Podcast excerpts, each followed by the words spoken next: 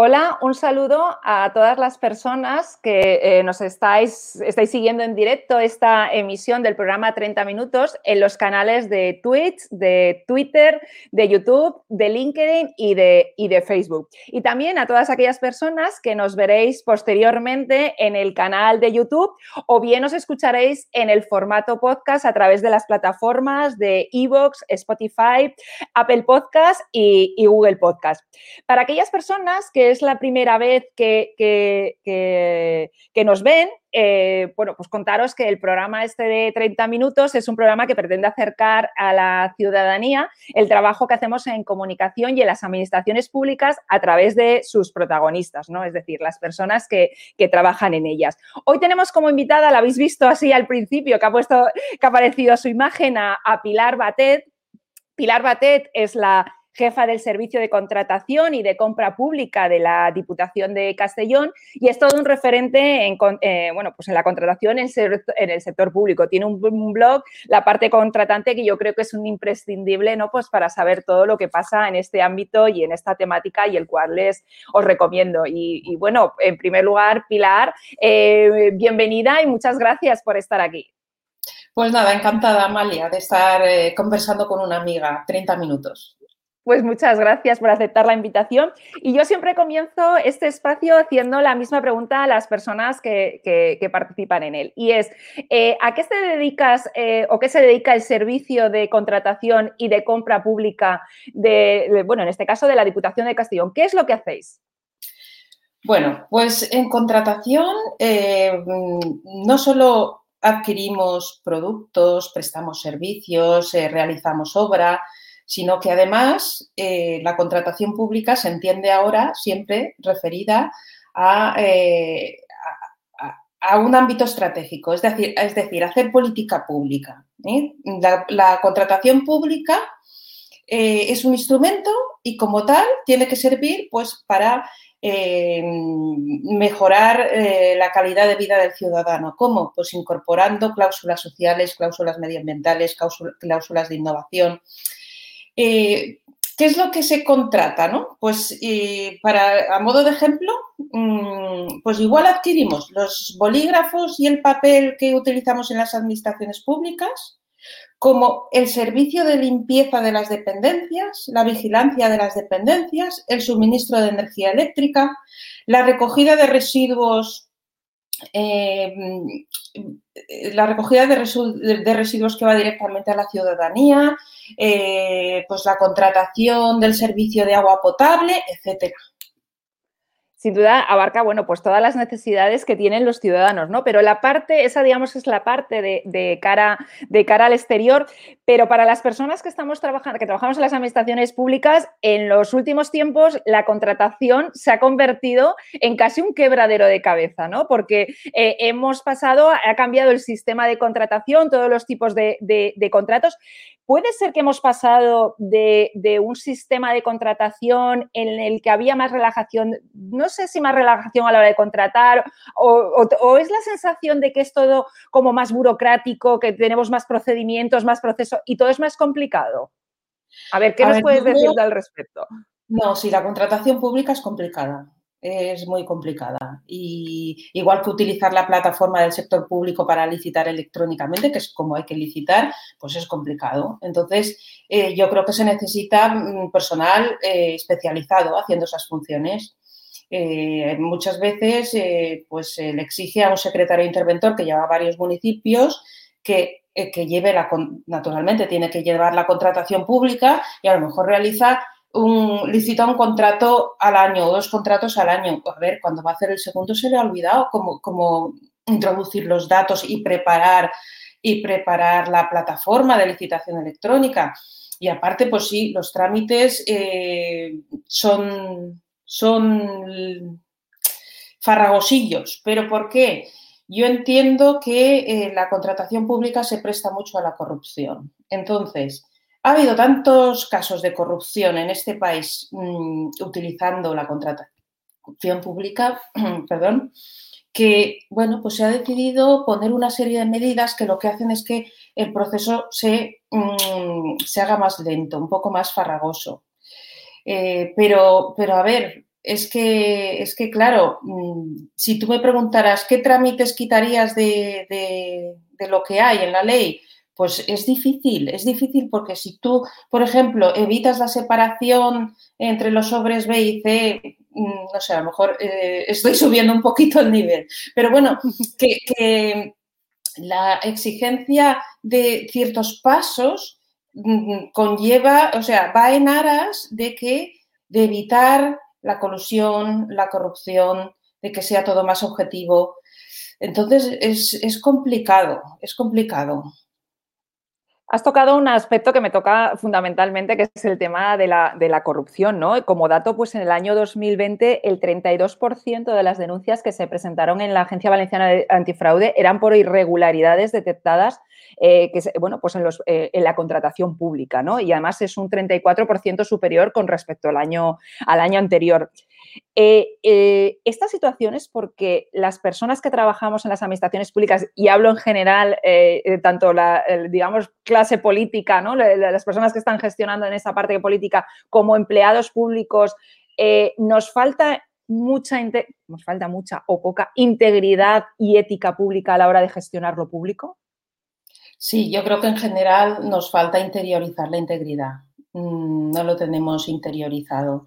Eh, a ver, se falla en integridad cuando estás en una administración pública y te llevas unos cuantos folios a casa o te llevas unos rotuladores a casa.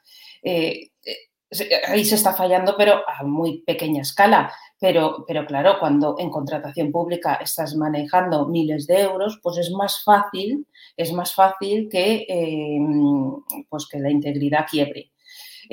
A ver, yo creo que la mayoría de los funcionarios son íntegros, la mayoría. ¿eh? Pero sí que es verdad que ha habido casos y, supongo que lo seguirá habiendo donde pues no, no ha existido esa integridad. Eh, políticamente, pues ya se ha visto, donde eh, políticamente ha sido un desastre. Eh, estos últimos años, bueno, los casos que si Palmarena nos, bueno, nos han inundado a, noticias y a condenas penales por, por corrupción es que está a la orden del día. Es que, claro, yo entiendo que haya ciertos trámites que tengan que ser como son para intentar evitar todo eso. Eh, está claro que el primer paso es la educación. Mientras todos interioricemos lo que significa eh, el servicio público y la integridad, eh, pues ese es el paso fundamental, pero hasta entonces, pues es verdad que hay que poner ciertas fórmulas que eviten que esa corrupción se produzca. Esto está relacionado con una, pregunta que dejó Laura Almonacid en, en, Twitter y es que preguntaba si qué mecanismos de control de la ejecución de contratos, especialmente los de servicios de mantenimiento, crees que son los más efectivos, Pilar. Pues eh, bueno, eh, a ver, ahí ya es que eso depende, eso es más parte técnica, ¿no? El responsable del contrato es el que tiene, hay que empoderar al responsable del contrato, ¿no? Y, y bueno, y sí, y empoderar significa mm, pues darle más responsabilidad, a lo mejor también significa eh, pues eh, darle una mayor retribución, pero, pero creo que es muy importante la ejecución del contrato que hasta ahora siempre se ha dejado un poco de lado y nos hemos fijado más en la tramitación eh, de la contratación hasta el momento de la adjudicación, luego ya nos hemos olvidado un poco del tema, ahora ya no, ahora... Eh, con la nueva legislación, con las directivas y, tal, pues lo que se pretende es que la ejecución se haga correctamente y que el responsable del contrato esté encima, esté encima. Y a lo mejor nos faltan medios para medios personales para, hacerlo. Pero bueno, también se puede recurrir a la contratación externa ¿eh? de los responsables del contrato. Eh, bueno, pues hace falta estar encima de esos servicios, sobre todo de esos servicios que, son rutinarios y que, de hacerlo bien depende, depende eh, pues, eh, luego las inversiones futuras. ¿Puede ser que la falta de planificación a la hora de, desarrollar la contratación en una administración pública esté detrás de muchos de los problemas ¿no? que, se, que se agarrean? ¿no? Porque si tú no tienes... Eh, eh, yo, soy, yo soy muy fan de todo lo que tiene que ver con planes, ¿no? ya sean de comunicación o de... Pero creo que, que la contratación pública también puede ser que esa falta de planificación después nos lleva a situaciones como, por ejemplo, el enriquecimiento injusto o este tipo de, ¿no? de cuestiones. Sin duda, sin duda. Ahora es obligatoria la planificación, por lo menos la del año siguiente. ¿eh? Hay que planificarlo y lo que pasa es que, claro, mm, como lo exige la ley, pero no se establece ninguna sanción, con lo cual, pues hay administraciones que no están cumpliendo. Eh, eso es así. Pero bueno, eh, sí que se exige y si todo esto lo interiorizáramos, no necesitaríamos esas sanciones que yo he hecho de menos porque, lo estaríamos haciendo correctamente. Eh, y aparte es que nuestra cultura no es de planificar, nuestra cultura no es de planificar, eh, cuesta mucho. O sea, cuando tú pides a todas las áreas que se sienten y hagan esa planificación, la verdad es que cuesta horrores, muchas veces se limitan a copiarlo del año anterior con matices y, no se hace esa labor que se debería hacer junto con los políticos para ver hacia dónde se van a dirigir está costando. Está costando. Bueno, ¿y qué va a pasar ahora con los fondos Next Generation que tenemos encima, no? Yo creo que es, eh, algo que, bueno, que tiene la finalidad, ¿no? Como ponen, de modernizar la economía y revertir los daños causados por la, por la pandemia. Esto, ¿qué va a pasar, Pilar, con, con, todos estos fondos, con este dinero que ya que va a llegar? ¿Cómo se va a gestionar? ¿Cómo...? Ah, mm, Cuéntanos. A ver, esto va a ser un esfuerzo, eh, un esfuerzo importante para las administraciones públicas y por lo tanto para, los funcionarios públicos. Va a haber mucho que contratar y si no hay mucho que contratar, bueno, también, a ver, y van a haber muchas subvenciones que tramitar, pero mm, todo lo que se, salga un poquito de, lo, de lo que es la contratación, por mucho que sea un poquito más lenta. O sea, todo lo que sea acudir a medios propios y tal, pues la verdad es que yo no lo veo, no lo veo acertado, porque entonces estamos huyendo de los principios de la contratación pública que tanto nos está costando implantar. Entonces, espero que no demos un paso atrás sí que, sí que, bueno, se han adoptado medidas para agilizar un poquito los procedimientos. Muchas veces sí que podremos acudir a los eh, procedimientos de urgencia, eh, que, bueno, consisten en que los plazos sean más cortos. No hay mucho más que, cambie. Pero, bueno, en algunas ocasiones puede venir bien utilizar la, la, la urgencia. Y, y, bueno, mm, va a requerir mucho esfuerzo. Yo no sé si vamos a ser capaces de, eh, gastar ese dinero y gastarlo bien. ¿eh? Y hay que gastarlo bien, porque nosotros tenemos experiencia y nos han llegado descertificaciones de la Unión Europea, o sea, sanciones por no haber utilizado bien la legislación contractual. Por ejemplo, en las obras eh, que se hicieron de Madrid-Barcelona, el AVE el AVE Madrid-Barcelona, allí nos descertificaron 36 millones de euros que, tuvimos que devolver porque eh, pues no nos ceñimos a la ley de contratos. O sea que, que ojito con no hacerlo bien. Entonces, por una parte hay que hacerlo bien y por otra hay que hacerlo en plazo. Ya no estamos, o sea, hoy día, antes de que vengan los fondos europeos mm, Next Generation, no estamos eh, utilizando mm, toda todo el potencial que tenemos, ya no estamos gastando lo que nos ofrecen.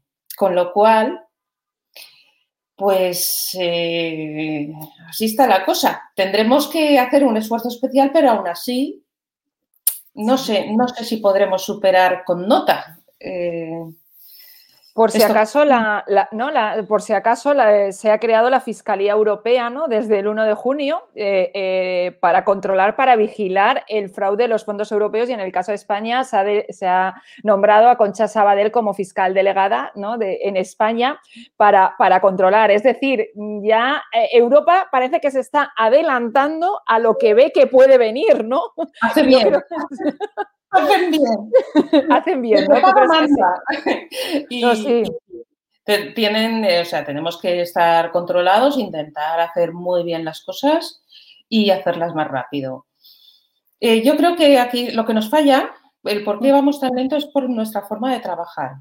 ¿eh? Porque yo ya lo he dicho en dos o tres ocasiones, a ver, estamos reduciendo plazos cuando en realidad yo a lo mejor contrato un procedimiento abierto mm, armonizado en tres meses, y hay otra administración que está nueve meses o doce meses.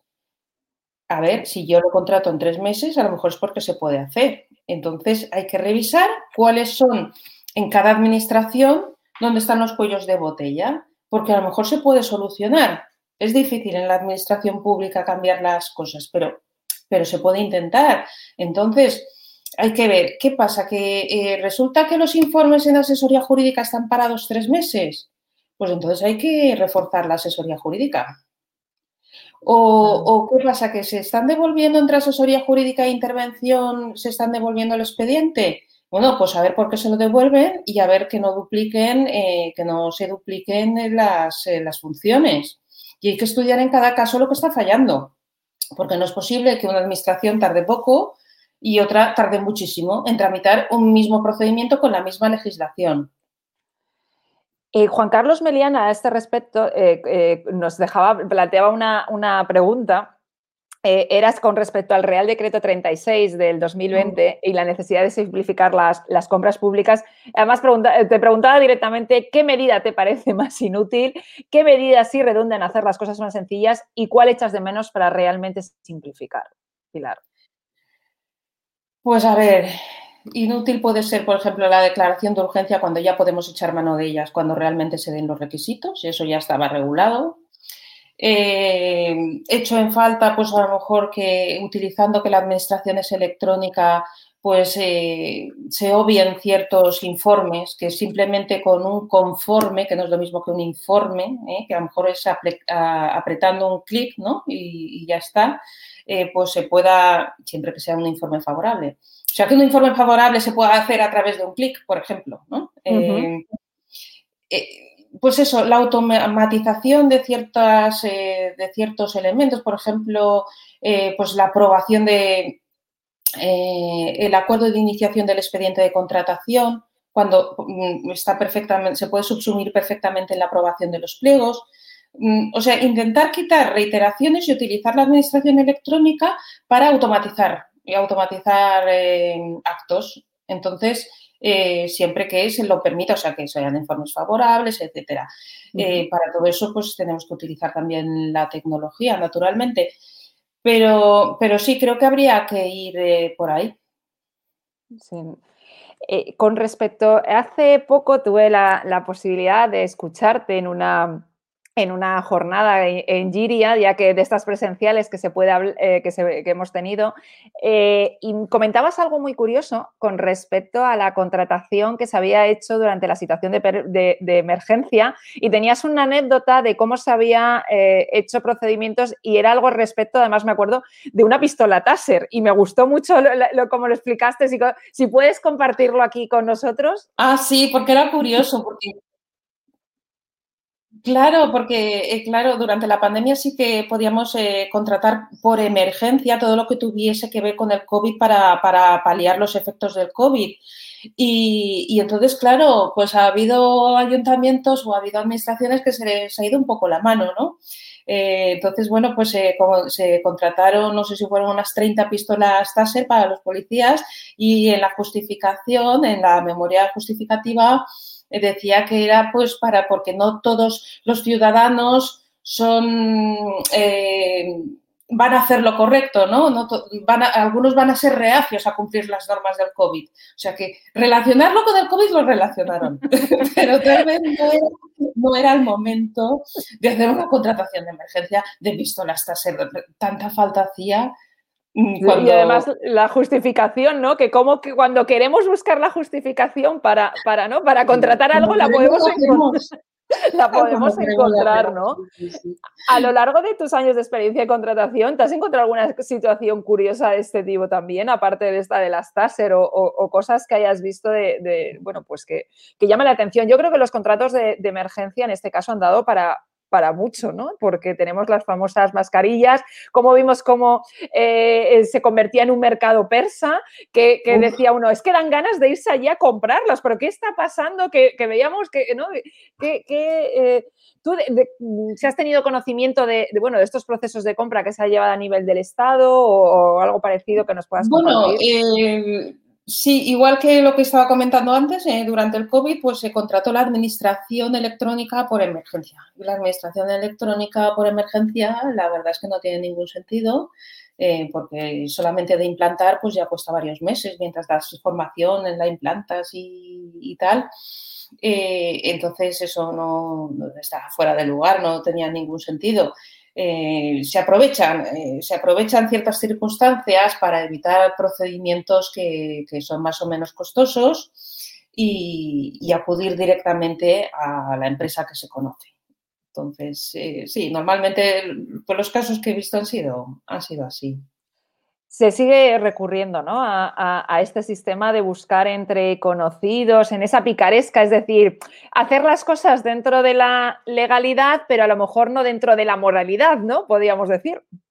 Se hace menos, ¿eh? Yo por lo menos lo veo, lo veo menos, lo veo mucho menos. Yo creo que, con todas estas condenas penales que han habido y tal, eh, los políticos van con mucho miedo, eh, nunca se hace nada con un informe desfavorable de intervención. Eh, bueno, habrá casos, a lo mejor nos está oyendo alguien o nos oye posteriormente y dice, ¿cómo que no? Mi administración se sigue haciendo igual. Bueno, puede haber algún caso, pero yo creo que en general sí que hay más miedo y más concienciación y, bueno, pues se acude, se acude menos a lo conocido. Pero... hay una diferencia, eh, eh, eh, Pilar, entre las grandes administraciones y los pequeños ayuntamientos, ¿no? En ese aspecto, ¿no? Sí, bueno, sí, pero desde luego es más difícil, es más difícil. Ahora lo que se quiere utilizar mucho por los pequeños ayuntamientos son los contratos menores, porque con los mm. contratos menores, claro, con la iglesia hemos, hemos, entrado con el, con el, tema estrella. El tema estrella.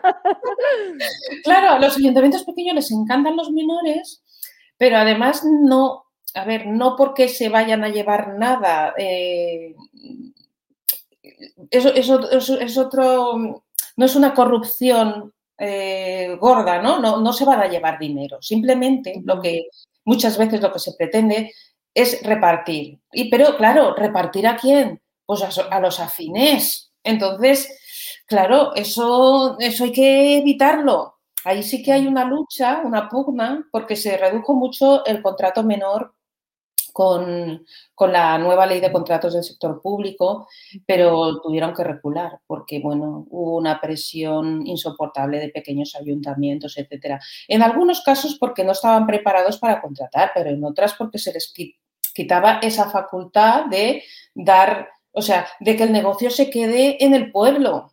Porque, claro, la ley de contratos no permite que mm, valorar de ninguna manera positivamente el arraigo territorial. Entonces no se puede premiar que se sea del municipio, que se sea de, ni de la provincia, ni de la comunidad autónoma, ni, de España. O sea, eh, tiene que ser igualdad para la Unión Europea. Entonces, eh, claro, sí que se pierde mucho, la empresa local ejerce mucha presión para que el negocio que haya en un ayuntamiento se quede en el municipio. Y algunas veces se podrá conseguir y otras no. Pero bueno, el hecho de que debamos de hacer lotes en la contratación pública, eso, esa es la forma idónea de, conseguir que muchos contratitos se queden en, en la pyme, en la pyme de la zona ese es el sistema que tenemos, no otro. Entonces, claro, pues muchos ayuntamientos son reacios eh, a perder la utilización del contrato menor. Pero el contrato menor, claro, el contrato menor, a ver, no hay que demonializarlo porque cumple su función. Eh, lo que no se puede es, bueno, pues una administración que sea ágil y que necesite pues hacer un pequeño estudio o adquirir, eh, pues eh, no sé, por ejemplo, llega el invierno, oye, pues un calefactor potente para esta sala, ¿vale? Pues, ¿qué, vale? ¿Tanto? Pues bueno, lo compro, eh, es una cuantía que te puede costar 2.000 euros, 3.000 euros, pues lo pagas y ya está. Y, tienes al día siguiente el calefactor en, en, la sala. Entonces, que alguna vez se utilice cuando no sea un contrato recurrente, que se, no se vaya a utilizar eh, anualmente, ni mucho menos, sino que sean compras, eh, pues, pues eso, compras que no se van a volver a repetir, o por lo menos en algunos años, pues oye, no pasa nada con, hacer un contrato menor. Claro, es que yo en alguna, en alguna ocasión eh, han pedido para hacer una compra de 50 euros que había que pedir tres contratos a tres o sea, pedir tres presupuestos. Es decir, claro, dices, eso. a ver, a ver lo de los tres presupuestos, eso lo propuso la OIRESCON, pero eso no es obligatorio. Eso es una mera recomendación que yo creo, eh, cada uno tiene su opinión, en mi opinión no tiene ningún sentido. Entonces, eh, el contrato menor está para lo que está, para actuaciones escasas, pero bueno, rápidas y de poco importe. Y hay que utilizarlo bien y hay que recurrir al menor lo menos posible. Pero eh, lo que no puedes hacer es convertir al menor en un procedimiento farragoso porque es que eso, eso es que carece la agilidad eh, que se presume se pierde. Entonces, yo ni, me parece oportuno, porque ahora, mira, justamente esta semana pasada salió un informe de la Junta Consultiva de Contratación Administrativa del Estado, donde dice que en las entidades locales eh, hay que entender que la disposición adicional octava exige un informe de secretaría en cada contrato menor. A ver, ¿de verdad? ¿De verdad? O sea, primero, que yo no lo veo tan claro. No, lo veo tan claro. Eso es una interpretación farragosa que eh, se le ha ocurrido a la Junta Consultiva de Contratación Administrativa. Ya había otras, la verdad es que ya había otros informes en ese sentido, pero me parece que eh, a mí me parece absurdo me parece absurdo y creo que si se modifica la ley se tiene que modificar ese aspecto porque eh, lo que faltaba ya, o sea, si en una administración que quiere un poquillo de agilidad para ciertas cosillas, aparte de, pedir tres presupuestos, eh, tiene que hacer también el informe de secretaría, el informe del 118.3. Bueno, llega un momento en que dices, pero, pero ¿esto qué es? Y si el menor era para dotar de agilidad a la contratación pública. Entonces, mi consejo es no pedir tres ofertas, pero acudir al menor, pues lo mínimo, cuando realmente eh, se dé un caso que, acople en, ese tipo de contrato. Y una cuestión, eh, eh, Pilar, ¿somos realmente atractivas las administraciones públicas para las empresas y los profesionales? A la hora de contratar, de tenernos como eh, clientes potenciales, porque yo empiezo a tener experiencias de, empresas a lo mejor que, ¿no? Que has llamado, oye, no, no, mira, yo es que con la administración, mm, dice, porque al precio que ponéis, además le tengo que añadir el de estar tramitando y las veces que se cuelga vuestra plataforma y todo. Entonces, existe incluso ¿no? pues ese, eh, ese un poco de rechazo a la hora de querer contratar. Entonces, eso puede llevar a que perdamos también oportunidades eh, en mm. cuanto a tener los mejores servicios de profesionales y de empresas, ¿no? Sí, a ver, muchas empresas que no han contratado nunca con la administración, pues les cuesta mm, dar el primer paso, porque, bueno, todo cuando lo haces la primera vez, pues cuesta mucho más. Y entonces, enfrentarse a la plataforma del Estado o a otra plataforma privada y además leerse los pliegos, pliegos que algunas veces tienen 100 páginas, ¿eh? 100 páginas y además difíciles de leer, farragosos, con fórmulas polinómicas a ver, todo eso tira para atrás a cualquiera. Eh, entonces yo entiendo que muchas empresas digan, no, yo no me quiero meter ahí porque no tengo gente para ello. Pues lo puedo entender. Eh, es, a ver, eh, una vez te metes no es tan difícil, no es tan difícil, ¿vale? Porque los pliegos al final, si cuando te lees varios, pues más o menos sabes ya dónde acudir, dónde, dónde está la particularidad de cada pliego, dónde está lo importante. Eso, todo eso se aprende.